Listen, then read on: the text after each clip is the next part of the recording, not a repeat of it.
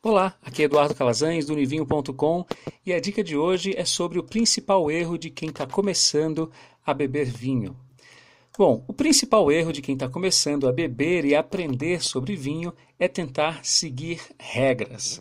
Não que elas não façam nenhum sentido, mas elas formam quase um bloqueio para a maioria das pessoas que querem aprender um pouco mais. Taça de cristal, decanter, aerador, adega climatizada. Nada disso é necessário para quem está começando. Você precisa apenas começar com a garrafa de vinho, seja ela qual for. Depois, com o tempo, você vai saber se precisa ou não de todas essas traquitanas que existem por aí. Se você não tem taça, bebe no copo. Se você não tem copo, vai no canudo. Não tem problema.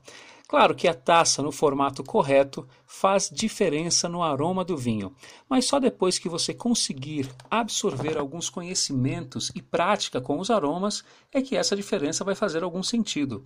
O decanter, o aerador, a adega, todos eles existem por uma necessidade. Mas essa necessidade não impede que você comece a aprender mais sobre o vinho agora. Outra regra que eu acredito que precisa ser quebrada é sobre a harmonização. Gosto é algo muito pessoal. O que pode ser bom para uma pessoa pode não agradar a outra. E no mundo do vinho acontece a mesma coisa. A dica é tentar experimentar. Essa é a magia do mundo do vinho. Bom, essa foi a dica de hoje.